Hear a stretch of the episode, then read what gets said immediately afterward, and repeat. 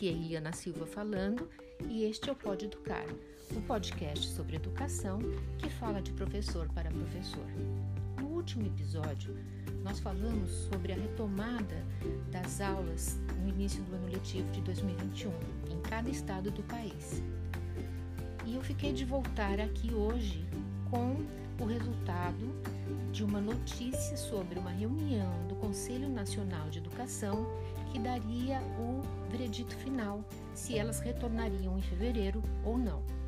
Isso segundo o secretário de Educação de Estado, Rocieli Soares, que decidiu que o órgão maior é o Conselho Nacional de Educação e o que ele decidisse ia ser seguido.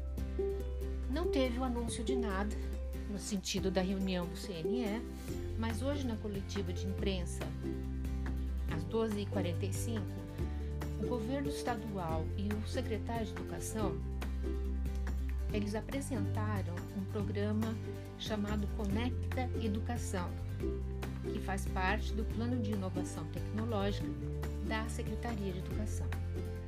Este programa investiu um milhão, um bilhão e meio, desculpa, com tecnologia, que abrange compra de notebooks, desktops, Wi-Fi para toda a rede escolar, estabilizadores, TVs de LED de 43 polegadas para todas as salas, chips para celulares e outros itens que é, visam melhorar a conectividade das 5.100 escolas da rede estadual. Outra iniciativa é o Professor Conectado, nome do programa, que vai auxiliar professores a comprar 161 mil computadores, desktop ou notebook ou tablet subsidiando o valor máximo de 2 mil reais. Então, não temos o resultado da reunião, não houve a reunião do Conselho Nacional de Educação, mas houve esse anúncio de, desse programa uh, de formação tecnológica para as escolas estaduais. A Secretaria de Educação, ela também vai investir na estrutura tecnológica do Centro de Mídias e estúdios localizados na Escola de Formação de Professores e na TV Cultura. O que é o Centro de Mídia? É um programa lançado em abril, em meio à pandemia, para dar solução sobre os, o problema né, de aulas dadas remotamente, para auxiliar os professores.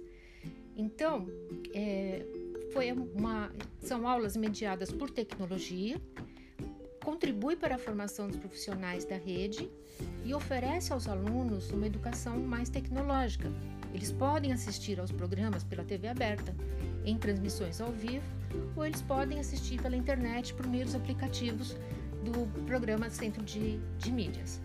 A formação é dada aos professores de educação básica anos iniciais e transmitidas pela TV Univesp. Anos finais e ensino médios são transmitidas pela TV Educação. A formação também pode ser feita da mesma forma que para os alunos, pelos apps ou pela TV aberta. O Centro de Mídias de São Paulo ele foi reconhecido como uma das seis melhores iniciativas inovadoras de governos subnacionais da América Latina e do Caribe. Então isso é muito bom para a gente, porque assim o Brasil não está à frente, pelo contrário, está muito aquém em termos de educação. Mas com esse é, programa do Centro de Mídias, ele ganhou um certo destaque nesse concurso. O concurso é promovido pelo Banco Interamericano de Desenvolvimento, pelo BID, que está na sua sétima edição e reuniu cerca de 130 boas práticas em dezenas de países.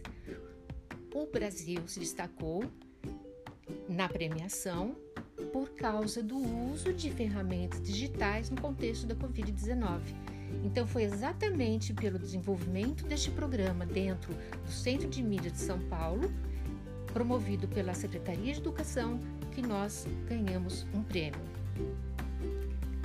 Bom, era isso que eu tinha para falar em termos de notícias sobre educação de hoje.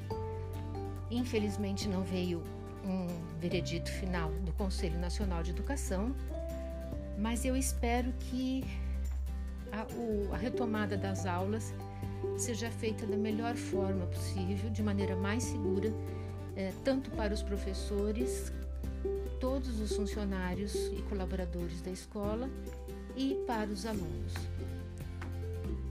Para vocês que ficaram comigo até agora, agradeço muito a presença de vocês. Uh, se vocês quiserem falar sobre determinados assuntos ou têm alguma dúvida, podem entrar em contato pelo podeeducar@gmail.com.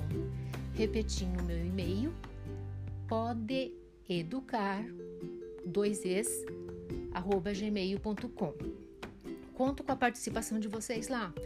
Mandem dúvidas, mandem perguntas, uh, questionamentos a respeito de, sobre educação, temas que gostariam de falar nos próximos episódios. Uh, o link de onde, de onde eu tirei essas notícias eu vou deixar descrito no show notes do podcast.